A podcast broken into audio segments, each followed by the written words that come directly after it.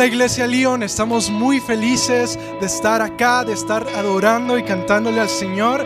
Hoy estamos muy contentos porque estamos empezando una nueva serie, estamos muy expectantes de lo que el Señor va a hacer. Y quiero que prepares tu corazón, que estés en una actitud de adoración y que hoy puedas gozarte y escuchar la palabra y lo que el Señor tiene preparado para ti.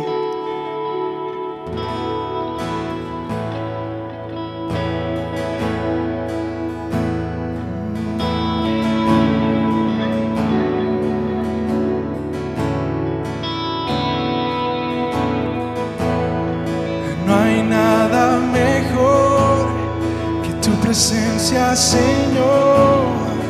¿Quién podrá comparar tu gracia y amor? En tu presencia, Dios.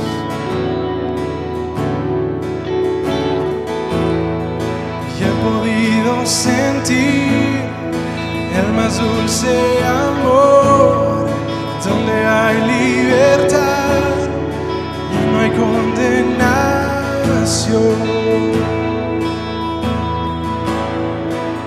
En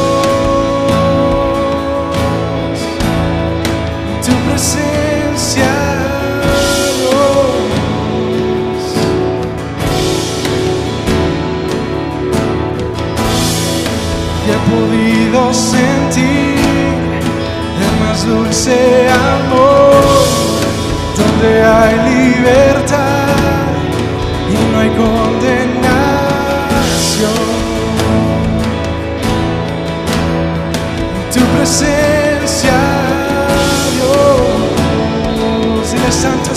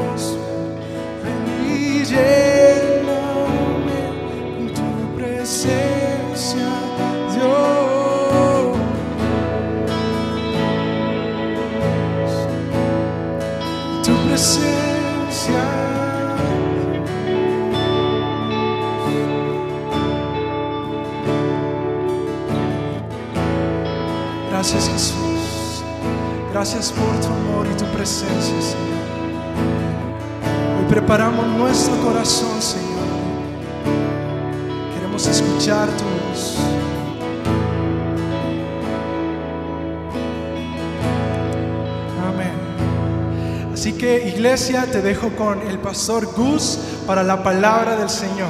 Que Dios te bendiga. Así que bienvenido a Lío. Vamos a iniciar el día en el que el Señor nos bendice, en el que el Señor tiene un mensaje especial para nosotros y es el día en el que el Señor nos quiere edificar y nos quiere llenar de su presencia y enseñar de su palabra para que nuestra vida pueda ser de bendición, para que podamos disfrutar una vida de bendición y podamos ser de bendición también para alguien más. Así que sin, sin otro preámbulo, hoy el tema se denomina Soy un elegido de Dios. ¿Realmente yo soy un elegido de Dios? Y recuérdate que la semana pasada aprendimos de Moisés. Recuérdate que aprendimos de que esa llamada que nosotros tanto necesitamos, esa llamada que necesitamos de aliento, esa llamada que nos bendice, esa llamada que causa ese milagro. Y recuérdate que la semana pasada vimos cómo Moisés recibe esa llamada. Pero hey, Moisés recibe esa llamada, pero Moisés estaba haciendo su parte. Moisés estaba haciendo algo muy especial para Dios. Y aprendimos que Moisés estaba pastoreando ovejas, es decir, él estaba cuidando el rebaño del Señor. Y aprendimos cómo papá, mamá, hermanos, amigos podemos hacer también esa función. Segundo paso, aprendimos que Moisés estaba, aprendió a pasar desiertos, él aprendió a sobrellevar los desiertos. Y también aprendimos que Moisés estaba siendo un siervo, él era siervo del sacerdote y por último, aprendimos que Moisés escalaba montañas. Era alguien que tenía capacidad física, mental y espiritual para llegar a los puntos más altos. Y que esa montaña se llamaba Oref, o se llama Oref. Y entonces, hoy vemos, vemos, vemos cómo nosotros podemos causar también que esa sobrenaturalidad de Dios llegue a nuestra vida. No es tan fácil. No solo recibir un mensaje y, decir, bueno, entonces Dios esto va a pasar. No, nosotros tenemos que comprender que Dios tiene que estar viendo constantemente en nosotros un querer del hacer de Dios. Y eso es lo que Dios honra. Eso es lo que Dios bendice. Y eso es lo que causa ir más allá de lo soñado. Nosotros tenemos que ser parte, tenemos que ser esa obra preciosa de Dios para hacerlo. Así que te invito, si no has visto la predica anterior, que la puedas ver. Y hoy vamos a hablar de alguien más que también vivió la sobrenaturalidad del Señor y que fue llevado a un lugar más allá de lo que él pudo pensar y soñar. Y esa persona es David. Como todos saben, David era un pastor de ovejas, el más pequeño, más joven de, los, de sus hermanos, y el Señor lo convierte en rey. Es increíble cómo de su, de, su, de su, etapa natural de vida, de su forma de ser, de lo que él tenía pensado, de lo que él tenía planificado, tal vez de su forma de vida cotidiana, cómo el Señor decide llevarlo más allá de lo soñado y lo lleva a ser rey. Ahora, lo importante es cuando tú, lees acerca de David, que el capítulo, pues el que más nos enfocamos muchas veces es el capítulo 17 de, Primera de Samuel, eh, y es cuando él pelea contra Goliat. Y dice que cuando él, él, él, lo envía el padre a ver a sus hermanos cómo estaban en la batalla, él también estaba pastoreando ovejas. Vemos que él estaba sirviendo también al sacerdote de su casa, que era su papá. Vemos cómo David aprendió a sobrellevar desiertos también. Y también vemos en ese capítulo 17 cómo David también logra escalar montañas porque tenía una capacidad física, mental y al creer de Dios espiritual también. Entonces, cuando David llega a esa batalla, ya era un escogido de Dios. Él ya estaba elegido. Ahora, nuestro tema de hoy es, ¿cómo hizo David para que Dios lo eligiera? Porque yo no sé tú, el que está viendo este tema el día de hoy, pero yo sí quiero ser un elegido de Dios. Yo quiero terminar los días de mi vida o los días que Dios decida que yo estoy en esta tierra. Quiero que mi vida tenga sentido. Yo quiero que mi vida tenga propósito. Yo no quiero que mi vida termine aquel hombre que hizo una casa, aquel hombre que, pues que bueno, que tal vez hizo cosas naturales. Yo quisiera dejar un legado más allá de lo que humanamente cualquier persona deja. Entonces, en mi pensar es, ok, yo puedo tener una vida cotidiana, ya sabes, estudiar, graduarte, trabajar, lo cual está bien, pero, pero hay una causalidad de Dios superior a cualquier propósito humano. Y yo me pongo a pensar, digo, yo quiero, yo, quiero, yo quiero oír ese propósito en Dios. Y sé que hay personas que van a estar escuchando este mensaje que también quieren vivir ese propósito y que esta vida tenga un sentido sobrenatural. Y yo creo que es algo así, yo creo que en ese sentido es lo que Dios ve en David. ¿sí? Entonces mi pregunta hoy es, ¿cómo hizo David para que Dios lo eligiera? ¿Qué estaba haciendo? Y eso lo vamos a aprender en el capítulo anterior, que, eh, al 17, que es el capítulo 16. Vamos a leer completo el capítulo del verso 1 al verso 13. Y el capítulo se llama Historia del rey David.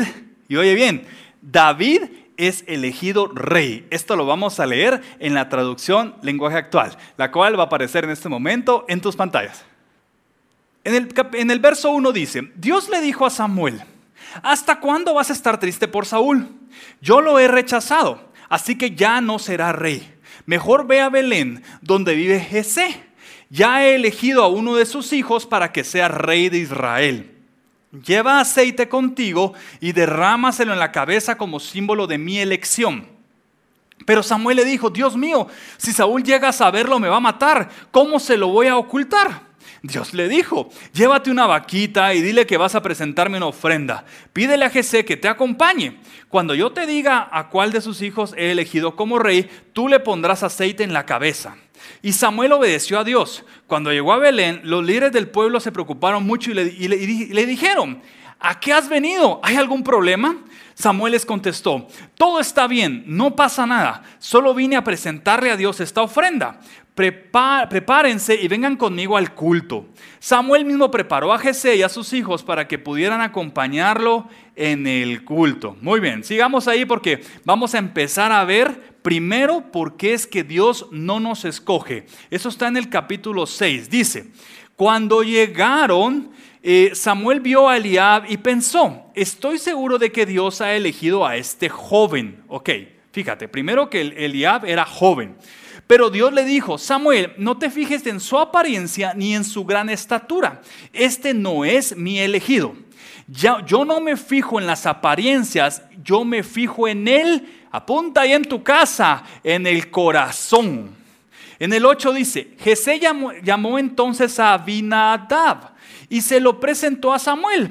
Pero Samuel le dijo, tampoco, tampoco a este lo ha elegido Dios Luego Jesé llamó a Samá, pero Samuel le dijo, tampoco a este lo ha elegido Dios. Jesé le presentó a Samuel siete hijos suyos, pero Samuel le dijo que ninguno de ellos era el elegido de Dios. Ahora, ¿cuál es mi punto? Mi punto con primero ver por qué Dios no te elige.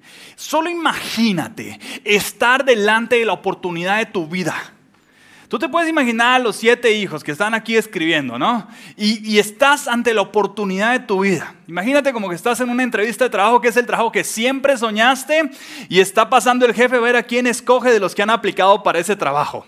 Imagínate que estás eh, enfrente de, la, de la, persona que te gusta, pero ahí tienes un poquito de competencia y pasa enfrente y dice, ay, ojalá me escoja a mí. ¿Cuántos quieren eso? O, bien estás, en, estás aplicando tal vez para una beca académica y hay mucho más, muchas más personas que están aplicando y tú quieres que te elijan a ti. Imagínate que estás enfrente de la oportunidad de tu vida. Porque así me imagino que estaban los hijos de Jesé, el mismo Jesé, su familia, la generación de Jesé. En esa generación iba a estar el elegido de Dios, el nuevo rey.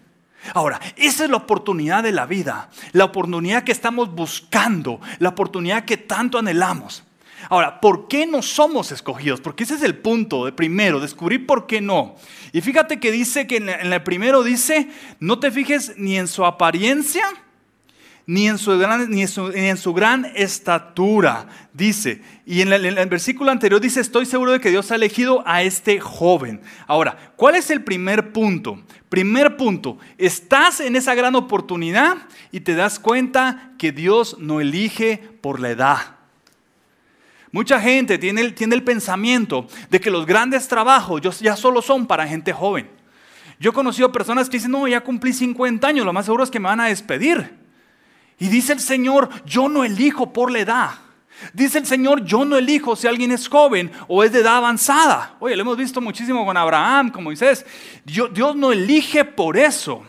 Dios elige por algo más especial que eso. Así que si eres tú de los que te preocupa que esa gran oportunidad no llega a tu vida porque eres joven o tal vez tienes una edad avanzada, Dios no evalúa eso para elegir a nadie. Aquí lo dice en su palabra. El segundo punto es cuando Dios le dice, hey, te estás fijando en la apariencia. Y entonces Samuel reconoce que se está fijando en lo físico y le dice, hey, no te fijes en la estatura. ¿A cuánto la estatura posiblemente es un tema? Y tú crees que tal vez físicamente tú no tienes las características suficientes para poder recibir esa gran oportunidad. Cuando las características físicas, dice el Señor, que no son tan importantes o no son importantes para que Él te elija. Mira lo que dice el Señor. Y resulta ser que la apariencia no es tan importante. Creíste que la, creíste que la estatura era importante. Y el Señor a través de todo esto lo que nos quiere decir es, hey, no te enfoques en lo físico y creas que lo físico es lo que te va a dar la oportunidad delante de Dios. Dice el Señor en su palabra, Dios se fija en el corazón. Dios lo que está viendo es el corazón. Y muchas veces nosotros trabajamos tanto lo exterior y se nos olvida trabajar lo interior. Dios lo que ve para ser elegido es el corazón. Ahora tú me preguntas, ¿qué ve mi corazón? ¿Voy al cardiólogo antes para que me lo revise? No, no, no, no, no, no se refiere a eso. El corazón se refiere a que al corazón conforme al Señor, si hay bondad en el corazón, si hay generosidad en el corazón, si hay honestidad en el corazón, si hay ese deseo de bendecir a otros en el corazón, si ese corazón es libre de egoísmo, si ese corazón es, es, es libre de egocentrismo, si ese corazón está libre de maldad. Cuando Dios encuentra un corazón así, es ahí donde Dios ve y hace y toma su decisión. Ahora, si Dios se fija en el corazón y no, y no escoge a ninguno de los hermanos de David, yo me puedo imaginar entonces que los hermanos de David no tenían tanto tiempo de oración, no tenían tanto tiempo de lectura bíblica, por ahí no tenían tanto tiempo de intercesión y por ahí no buscaban tanto del Señor. Porque la única forma de tener un corazón conforme al de Dios es si tú tienes una vida conforme a la que Él quiere que tengamos. Lectura bíblica, presencia del Señor en oración y aprender constantemente de Él, congregarte. Dios quiere eso. Eso es lo que va alineando nuestro corazón conforme al de Él. Entonces yo tú te puedes imaginar por qué no fueron elegidos. Ahora, si tú ves la razón por la cual un corazón no es elegido, no tiene absolutamente nada que ver con el tema físico, no tiene nada que ver inclusive con temas de capacidades sobre, sobre, sobrepotentes a nivel mental y aquel gran... No, tiene que ver con el corazón, con el corazón. Fíjate muy bien cómo está tu corazón. Ahora, existen personas que creen que tienen buen corazón. Sí, existen personas que tú, tal vez tú los puedes conocer algunos, que dicen que tienen buen corazón. Ahora, personas que te dicen, yo no miento y mienten. Personas que te dicen que son una persona y realmente son otra. Personas que, que, que, dicen que no tienen vicios, pero sí tienen. Personas que dicen que no roban, pero sí roban. Personas que dicen que no destruyen, pero destruyen. Y personas que dicen que hacen el bien cuando realmente hacen el mal. La realidad es que posiblemente en ese camino oscuro del mal, de mentir, de robar, de destruir, posiblemente vayan a conseguir por ahí muchas cosas materiales. Pero déjame decirte algo, cada uno de los que entran al reino del Señor están elegidos por Dios. Y si en esta vida hay personas que se han dedicado a robar, a matar y a destruir lo que no van a obtener, en la vida espiritual es ser elegido y poder entrar al reino de Dios. Pero este tema se trata de que tú entres al reino de Dios, de que tú seas el que edifique, construya y bendiga, pero tienes que tomar en cuenta qué hay en tu corazón. Y esto pasa muchísimas veces a nivel iglesia. Nos pasa muchísimas veces que creemos que hay alguien bueno y después resulta que no es tan bueno y después lo primero que hacemos es juzgar y después lo que hacemos por ahí es un gran problema. Y la realidad es que nosotros estamos en una constante formación de nuestro corazón. Las fallas y los errores son parte del proceso. Lo que no es parte del proceso es no querer rendir. Cuando uno como hijo de Dios ya no quiere rendir esos errores o fallas que como humanos tenemos, eso es el obstáculo principal para que la obra de Dios se detenga en tu corazón. Alguien que sabe que tiene errores, pero que asiste a su iglesia, que busca del Señor porque quiere rendir esos errores, créeme que el Señor pronto va a alinear su corazón y pronto verá esa bendición. Pídele al Señor que alinee tu corazón. Yo se lo pido todos los días de mi vida. Así que ¿Por qué nos escoge entonces Dios? ¿Qué toma Dios a elección? ¿Qué es la característica que Dios toma para podernos elegir para un propósito en Dios? Y eso lo vamos a continuar aprendiendo en el verso 11. Te va a aparecer en tus pantallas. Verso 11. Finalmente le preguntó a Jesé, ¿ya no tienes más hijos? Y Jesé le contestó, tengo otro, que es el más joven está cuidando las ovejas. Samuel le dijo, manda llamarlo, pues no podemos continuar hasta que él venga. Jesé hizo llamar a David, que era un joven de piel morena, ojos brillantes y muy bien parecido. Entonces Dios le dijo a Samuel, levántate y échale aceite en la cabeza, porque él es mi elegido. Samuel tomó aceite y lo derramó sobre David en presencia de sus hermanos. Después de eso regresó a Ramá. En cuanto a David, desde ese día el Espíritu de Dios lo llenó de poder. Es sencillo ser un elegido de Dios. La realidad es que no es sencillo, humanamente no lo es. Tú ves cómo en el, en el capítulo, todo este resto, los últimos versos del capítulo, nos dice, hey, tú tienes otro hijo. Hay alguien más, dice el Señor, que tú tienes. Tú tienes otro hijo. Tiene que haber revelación del Señor. Tiene que haber una intervención de Dios. Muchas veces lo humano quiere ser el obstáculo principal para que no llegue quienes deben llegar a ese tiempo precioso del propósito de Dios. Muchas veces hay obstáculos humanos para que no podamos llegar a ese propósito que va más allá de lo, de lo soñado. Muchas veces es un amigo, muchas veces es una persona que tú estás creyendo que es buena influencia para tu vida y lastimosamente es esas personas que son de mala influencia, que te acercan a los vicios, que te dicen solo una copita, eso no te va a dañar, que te dicen no, solo un cigarrito, que te lleva a la perdición, que hace que gastes tu dinero. Esas personas son un obstáculo, así como estaba siendo un obstáculo aquí el mismo Jesús, el mismo padre, le dice, hey, tú tienes otro hijo, ¿en dónde está ese hijo? Dice el Señor. Ojo con mucho ojo, porque el mismo humano puede ser obstáculo para que alcances el propósito de Dios y puedas llegar a ese tiempo más allá de lo soñado. Habla con esas personas que están siendo un obstáculo en ti, que te acercan al mal. Dile, se detuvo tu tiempo en mi vida. Es el tiempo de que yo me acerque a esas personas que quieren hacer el bien y la obra del Señor, porque hay un propósito en mí. Díselo a esas personas que están siendo obstáculo en tu vida.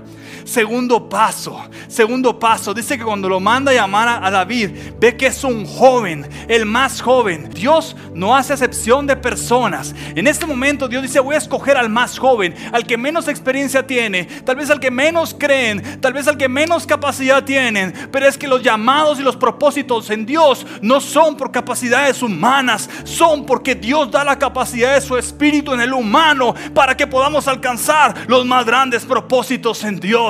Quiero decirle a todos aquellos que no han sido elegidos y que están dudando, que piensan que no tienen la capacidad mental, espiritual o física, quiero decirte algo. Dios no está viendo eso para escogerte. Dios lo que está viendo es que tú tengas un deseo de decir, sí Señor, sí soy un escogido y yo te creo. Porque si tú dices sí a ser elegido, el Espíritu Santo es quien te va a dar la capacidad, la fuerza y el conocimiento.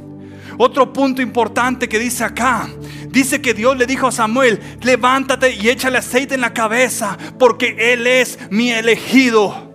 Ah, no, si pasa algo en Dios cuando tú eres elegido. Viene la unción de Dios, viene el poder de Dios, viene esa magnificencia, ese poder precioso del que solo Dios puede delegar en sus hijos. Alguien no puede decir que es elegido hasta que Dios dice que lo ha elegido. Dios tiene el poder real para dar algo que solo de Dios viene. Y eso se llama unción. Eso se llama ese poder de Dios que puede deshacer yugos. Ese poder de Dios que da revelación. Ese poder de Dios que da conocimiento, inteligencia, pero que no es natural. Es, bien, es porque viene de parte del Señor.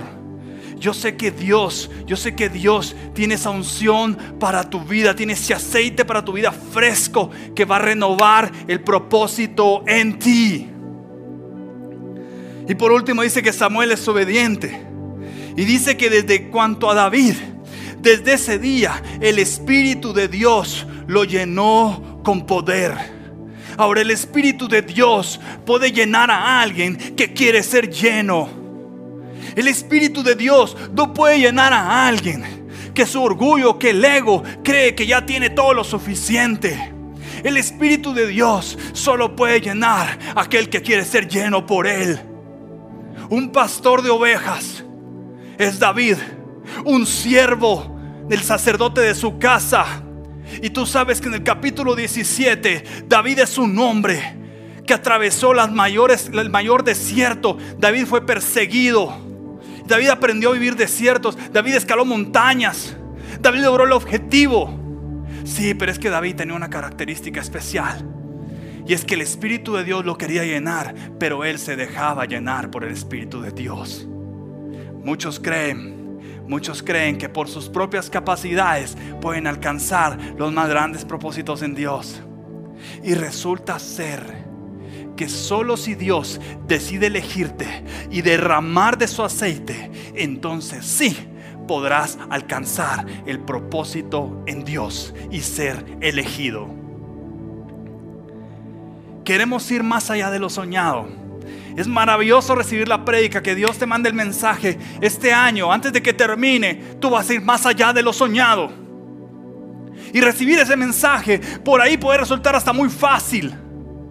Pero si tú analizas la vida, de, la vida de Moisés, si tú analizas la vida de David, ambos estaban pastoreando, ambos estaban sirviendo al sacerdote, ambos estaban y aprendieron a atravesar desiertos, ambos podían escalar montañas y llegar a las cimas más altas. Mi pregunta es, los que estamos en esta tierra, ¿qué estamos haciendo para que Dios nos elija?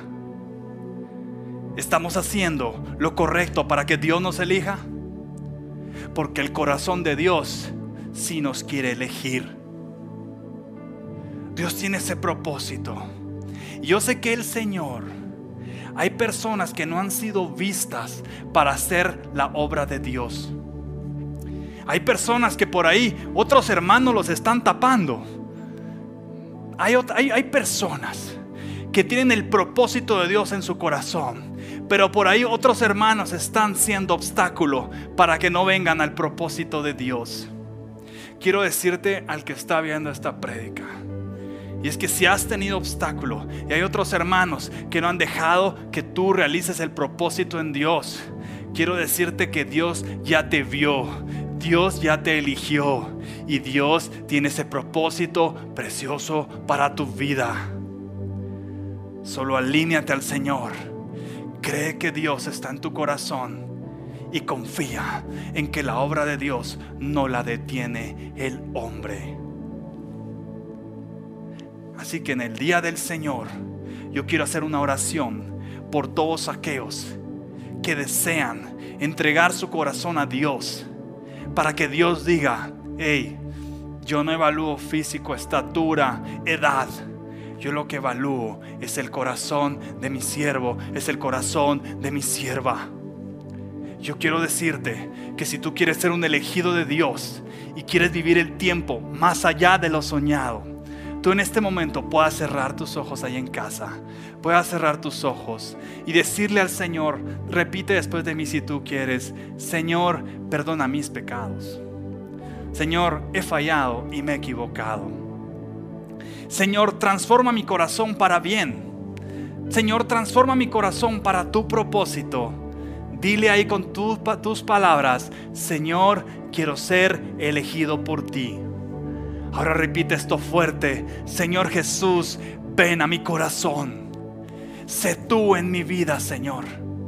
Dile, Señor Jesús, tú eres mi Señor, tú eres mi Salvador. Permíteme contribuir a la obra de Dios. Abre tus ojos. Si tú has hecho esta oración, has pedido alcanzar el propósito más grande que una persona puede tener en esta vida. Y es hacer la obra de Dios con el corazón correcto delante del Padre. Oramos por todos los que quieren hacer su obra y quieren ser elegidos para que el Señor te pueda escoger en este tiempo. Y si por ahí los hermanos de David no lo querían dejar que saliera luz, no te preocupes, el Espíritu Santo te está buscando y a ti te va a encontrar.